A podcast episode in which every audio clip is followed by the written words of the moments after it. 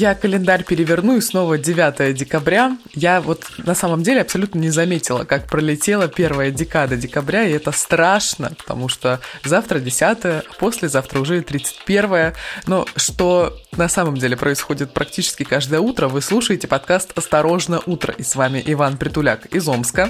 И Арина Тарасова из Красноярска. По будням каждый день мы рассказываем вам о том, что произошло за ночь. И вот о чем пойдет речь сегодня.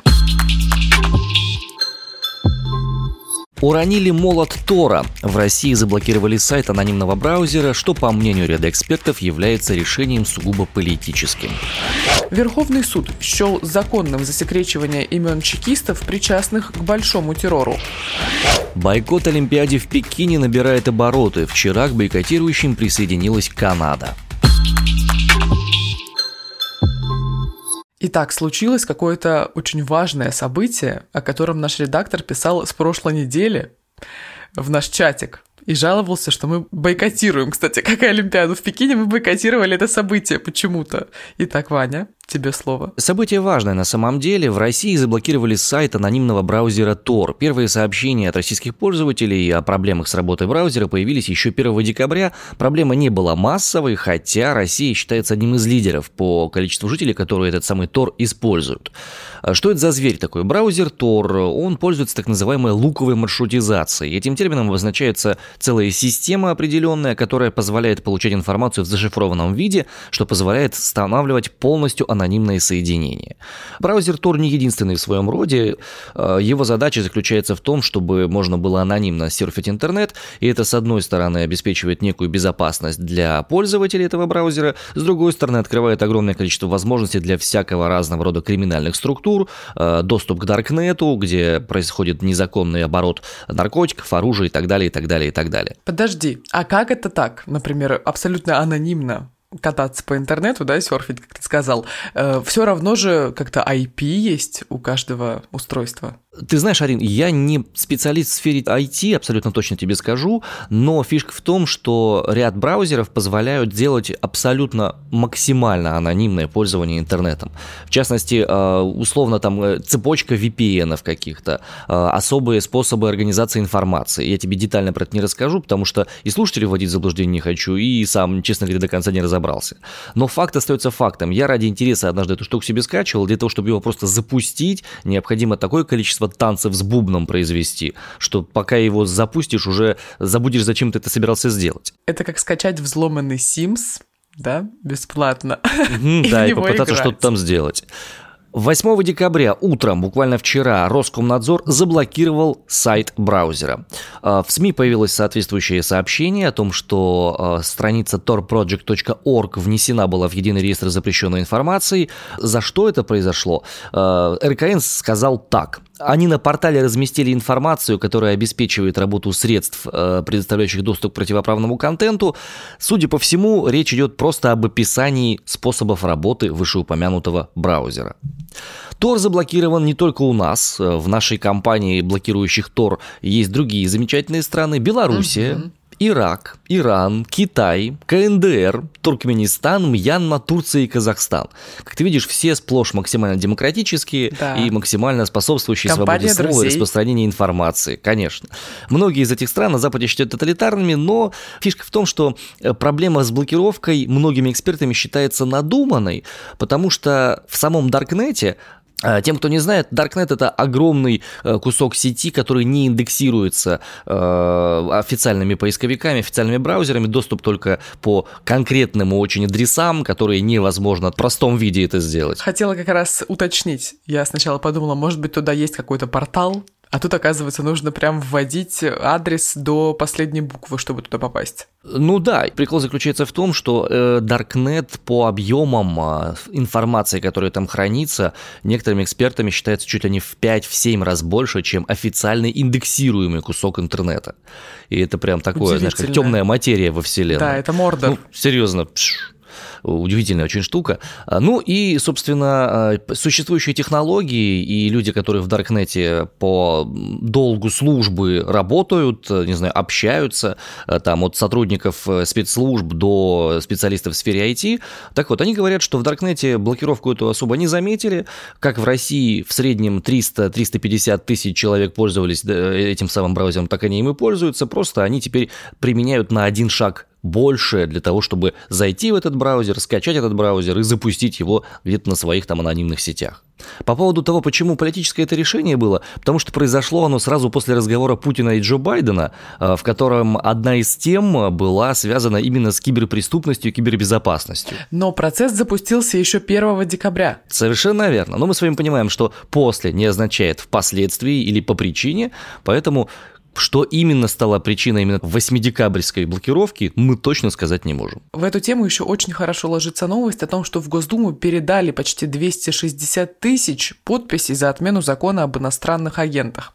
Сотрудники проекта ОВД «Инфо», который считается в России иностранным агентом, сбор подписей под петицией начался на сайте change.org 14 сентября. Авторами выступили более 200 средств массовой информации, НКО, просветительских и благотворительных организаций, в том числе «Медуза», признанная в России иностранным агентом, который об этом пишет.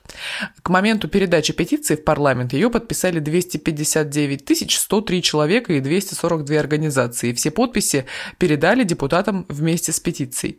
Вместе с тем организация УВД-Инфо составила свой макет, свой законопроект об отмене законодательства об иностранных агентах. И его физическая копия тоже передана в Госдуму, а в цифровом виде он поступил в Совет Федерации и в офис уполномоченного по правам человека в России России Татьяны Москальковой. Не знаю, конечно, к чему это приведет, думаю, ни к чему, но вот факт того, что передали, существует. Может быть, под Новый год что-то хорошее произойдет и какие-то послабления будут приняты. Но, учитывая общий тренд к закручиванию, а не к откручиванию гаек, надежды на это не так много. По поводу закручивания и откручивания. Вообще у нас сегодня выпуск как-то так оказывается больше посвящен э, новостям, связанным с э, свободой слова и с распространением информации, так или иначе. Верховный суд России признал законным положение указа президента, который позволяет засекречивать имена причастных к большому террору. Об этом сообщает «Новая газета», отмечает, что в суде главу государства представляли представители ФСБ, простите за каламбур. Они считают, что рассекречивание имен чекистов – это угроза обороноспособности нашей страны. Что за дело было, собственно, что за история произошла? Есть такой историк Сергей Прудовский, который очень много занимается самого разного рода расследованиями по прошедшим э, террорам и по реабилитации жертв э, красного террора, в частности. Э, так вот, он подал иск, исследовал массовые репрессии против бывших служащих китайской восточной железной дороги, так называемая Харбинская операция НКВД. По имеющимся архивным данным, тогда были расстреляны более 21 тысячи человек. По запросу историка было рассекречено дело расстрелянной в 1937 году и потом реабилитированной Харбинки Татьяны Кулик. Но Должности, звания и фамилии тех сотрудников НКВД, которые сфабриковали на нее дело, они остались под грифом «секретно». Силовики воспользовались положениями указа президента РФ аж 95 -го года выпуска, который э, позволяет засекречивать в архивных документах данные сотрудников НКВД. Причем, самое интересное, что совсем недавно приняли специальный указ, согласно которому сбор подобного рода данных может открыть тебе дорогу к тому, чтобы тебя признали иноагентом, потому что это тоже влияет на обороноспособность страны страны. Вот такой вот замкнутый круг и получается. Прудовский решил оспорить указанные положения, но проиграл, и проиграл он аж в четырех инстанциях. Он четырежды подавал иск, пытаясь добиться того, чтобы имена этих людей были известны широкой общественности. Дальше процитирую его, очень такая болезненная цитата. «Э, «Закон о реабилитации жертв политических репрессий признает репрессии террором собственного народа, но государство фактически укрывает сталинских террористов. Фамилии и должности сотрудников НКВД засекречивают или вымарывают из архива архивно-следственных дел. То есть потомок репрессированного не может узнать, кто причастен к убийству. Об этом в разговоре с корреспондентом знак.ком сказал, собственно, Сергей Прудовский, сотрудник э, научно-информационного и просветительского центра «Мемориал», который по решению Минюста признан иноагентом. Напомню, что по официальным данным, э, по открытым источникам, в 1936-1937 годах арестовали более миллиона трехсот тысяч человек, из них расстреляли по плановым лимитам НКВД свыше 680 тысяч граждан среди которых были и мои два прадеда. Да, цифры, конечно, пугающие абсолютно. Что важно хранить в тайне, на самом деле, как выяснилось, и чего мы знать с вами не должны. Между тем, по всему миру распространяется бойкот грядущей Олимпиады в Пекине. Уже Канада поддержала что странно, потому что Канада, она имеет на мировой арене образ вежливой очень, тонкой, изящной страны, в которой все за все извиняются. А тут, понимаешь, решили, взяли и бойкотируют. Первой страной, которая объявила бойкот, стали Соединенные Штаты Америки, потом подключилась Австралия, затем Великобритания и вот Канада. В целом неудивительно, что за Великобританией последовала Канада, потому что там все еще главой государства считается Елизавета II. Но странно, что впервые Великобритании о своем бойкоте объявила Австралия, потому что та тоже как бы подчиняется короне Британской империи. Так в чем же дело и почему все произошло? Пекин считают ошибочной площадкой и вот не той локацией, в которой должны проходить э, Олимпийские игры. И дело вот в чем. Пресс-секретарь Белого дома Джен Псаки указала на политику в отношении уйгуров, представителей национальных меньшинств КНР, которых власти якобы массово репрессируют в Синьцзян-Уйгурском автономном районе страны. При этом Та самая. Джен Псаки, пресс-секретарь Белого дома, заметила, что бойкот игр со стороны США не касается спортсменов. И это важно отметить, что атлеты, по ее словам и по словам всех представителей как бы, стран, которые уже бойкотируют Олимпиаду, отмечают, что спортсмены могут участвовать Э, на Олимпиаду не поедут лишь дипломатические группы и там политические представители стран. На решение США очень резко отреагировали в Китае, и, по словам официального представителя МИД страны Чао Лидзяня, Штаты сфабриковали историю с геноцидом в Синьцзяне и нарушениями прав человека, которые разоблачили при помощи фактов. И бойкот игр разрушает политический нейтралитет в спорте. Ну и, собственно, поэтому бойкот и в целом вот это решение противостояния, так скажем, Олимпиаде в Пекине считают исключительно политическим.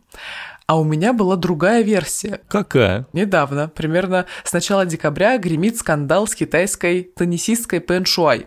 И я думала, что, значит, страны объединились и решили как-то противостоять этой всей ситуации и отстоять тем самым права теннисистки. Пен Шуай не выходит на связь уже продолжительное количество времени. Ситуация была вот в чем. В начале ноября 35-летняя Пен Шуай в своем аккаунте в китайской социальной сети э, обвинила бывшего члена постоянного комитета Политбюро ЦК КПК, бывшего вице-премьера Госсовета КНР Китайской Народной Республики, 75-летнего Джан Гаоли в том, что он принуждал ее к сексу и что у них были отношения отношения в течение нескольких лет. Этот пост быстро удалили, аккаунты спортсменки тоже пропали из китайского интернета и соцсетей, а сама спортсменка перестала выходить на связь. В Международном олимпийском комитете 21 ноября сообщили, что глава организации МОК Томас Бах поговорил с Пен Шуай по видеосвязи, и она сообщила, что с ней все в порядке, она в целом как бы берет свои слова обратно, и ничего не произошло. И после этого она исчезла и не выходила на связь. Что-то это мне напоминает. Это мне напоминает, как в Беларуси некоторые владельцы телеграм-каналов сначала телеграм-каналы открывают, потом э, их ловят, и после этого они говорят, что нет-нет, это я был очень сильно неправ, и потом пропадают на длительное время из общественного взгляда. Я понимаю, почему у тебя закрались мысли о том, что это может быть взаимосвязано с бойкотом Олимпиады, да. И вот МОК не может абсолютно точно гарантировать ничего, Цитата далее. «Мы можем только прикладывать максимум усилий в рамках того процесса, который считаем наиболее полезным для благополучия спортсменки. И мы не можем давать гарантии, не знаем всех фактов, но стремимся поддерживать контакт и быть в курсе, где она находится. Но они не в курсе». Звоночек, да, звоночек. Да, но они не в курсе, и поэтому это первое буквально, о чем я подумала, связано с исчезновением, с ситуацией с китайской теннисисткой. Но, как пишут источники, как говорят политические эксперты, дело вовсе не в этом. Мне очень беспокоит в этой во всей ситуации одна штука, то, что по историческим источникам на время Олимпиад войны прекращались. Да, это как бы праздник спорта, который полностью игнорирует политику. В наше время это абсолютно политическое действие, абсолютно, полностью, с ног до головы пропитанное, начиная от бойкотов э, подобного рода дипломатических, заканчивая скандалами, связанными там с допингами и со всем остальным. Жаль, грустно, печально, но в любом случае за Олимпиадой мы наблюдать будем, так или иначе, потому что все равно идентифицировать себя с ребятами с нашими это круто, особенно там с пловцами, еще с кем-то, какими-то кайфовыми ребятами. И все равно смотреть мы так или иначе это будем. Дипломатические вещи дипломатическими вещами. Пусть спортсмены получают то, что они заслужили, то, что они самые крутые, и пусть побеждает сильнейший. Ну а сейчас токсичные новости от нашего спонсора Сорбента Полисорб. 71-летняя жительница Петропавловска-Камчатского зажгла. Зажгла свечу и устроила крупный пожар на городском рынке. История была такая. Нетрезвая пенсионерка торговала на самом рынке, и с помощью свечи она решила очистить павильон от негативной энергии и призвать хорошую торговлю. Что-то пошло не так, и в общей сумме она уничтожила э, имущество на 52 миллиона рублей. Обвиняемая вину не признала, э, указала, что подробности пожара она не помнит. Это станет какими-то смягчающими обстоятельствами? Да нет, конечно, не будет это смягчающими обстоятельствами.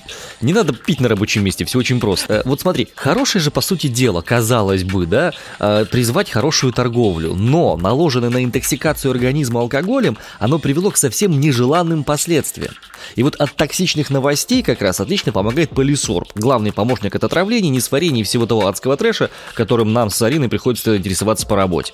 За здоровье всех работников этого рынка и за хорошую торговлю давайте вместе поднимем бокалы с полисорбом. Чин-чин. Сегодня, 9 декабря, объявят лауреатов национальной премии «Большая книга». Это состоится вечером, так что результаты мы узнаем после 19 часов по Москве. И по традиции торжественная церемония награждения лауреатов премии и победителей читательского голосования пройдет в Москве в Доме Пашкова. В список финалистов 16 сезона вошли 13 произведений. Вань, давай, наверное, чтобы я все 13 не перечисляла, я тебе назову тех, с кем знакома я. А ты мне скажешь, читал ты или нет? Круто, рассказывай, конечно. Я читала из этого списка две книги, вернее, двух авторов. Вот, ну еще ряд просто знаю, что такие есть и что они пишут. Давай. Ну вот, например, есть Нарине Абгарян с текстом «Симон». Далее у нас представлен Евгений Водолазкин и его «Оправдание острова». Водолазкина читал, да, конечно, у меня сейчас за спиной книжный шкаф, в котором пара книг его стоит. И как тебе он? Слушай, а, мне он зашел, мне он зашел еще, когда я читал его тексты, когда он а, писал тексты для тотального диктанта. Это было очень круто, мне прям понравилось. Это было очень и очень сочное письмо. В этом году текст для тотального диктанта писал Дмитрий Глуховский. Я знаю, но Водолазкин писал несколько лет назад для него тексты. Я тогда читал. Вот, мне, мне зашло. Водолазкин мне нравится, мне очень нравится, как он пишет, мне очень нравится его слово, и очень нравится, как он э, умеет менять э, язык, на котором говорят его э, герои. Далее у нас Майя Кучерская и текст Лесков «Прозеванные гении». Вообще не в курсе. Стыдно, но не в курсе. Далее Алексей Поляринов и Риф. Вообще не в курсе, второй раз стыдно. А это потрясающая абсолютная книга, на самом деле, которую я прочитала летом. И просто советую теперь ее каждому встречному. Теперь тебе тоже посоветую. Давай. В общем, история была такая. Я уехала на дачу. Это были мои первые свободные выходные, когда надо мной ничего не висело, никакой домоклов меч, ничего. Я закрыла диплом, сдала его, получила, по-моему, даже уехала с работы на два дня на дачу, где нет электричества, воды, связи, ничего. И уехала я туда с книгой Алексея Поляринова «Риф», которая лежала у меня в электронной моей библиотеке несколько месяцев и ожидала своей очереди. И я ее просто буквально проглотила за три дня. Удивительная история, переплетение судеб, как прошлое плавно перетекает в будущее, в настоящее, все это взаимосвязано и очень интересно. Это такой, знаешь, текст, который по кусочкам, по пазлам складывается в одно большое полотно, это абсолютно замечательно. Я несколько раз вот так вот, знаешь, читаю-читаю, э, опускаю книгу и думаю, «А, боже, ну это же гениально, боже, боже, это боже, же гениально, боже. как он это придумал, как он это придумал. На самом деле Поляринов очень хорошо пишет, и когда у нас в Красноярске была ярмарка книжной культуры, он приезжал, и состоялась презентация Рифа, и было очень приятно с ним познакомиться. Все, ты заимела союзника, я найду Поляринова, найду эту книгу и прочитаю. Да, обязательно.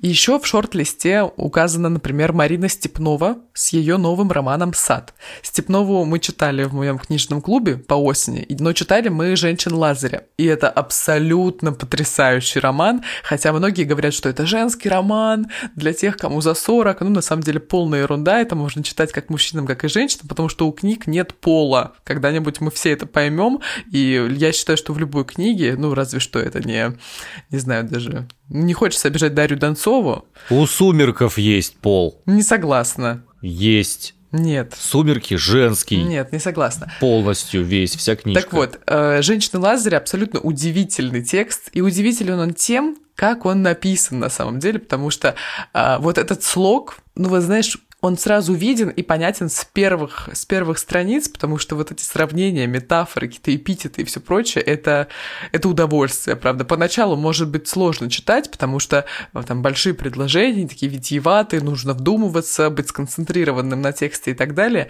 Но когда я дочитывала, я помню, что для меня это было вообще сплошное удовольствие. В шорт-листе также еще Леонид Юзефович и его текст «Филелин», знаешь, или «Филелин», нет, ты не переживай, я, я не в повесточке, я читаю нон-фикшн преимущественно, и сфера интересов – это э, психотерапия, психология и ораторское искусство. Вот я поэтому читаю. Ну да, у каждого свое инфополе, абсолютно это нормально. 13 представителей в шорт-листе, сегодня узнаем лауреатов, а премиальный фонд большой книги, кто заберет премию, получит 5,5 миллионов рублей. Неплохо. То есть и написал, кайфанул, еще и денежку получил. Буду рад. Ну, не знаю, насколько они, конечно, кайфуют во время написания. Ну вот Марина Степнова писала «Сад» 10 лет. Слушай, некоторые люди кандидатскую пишут дольше.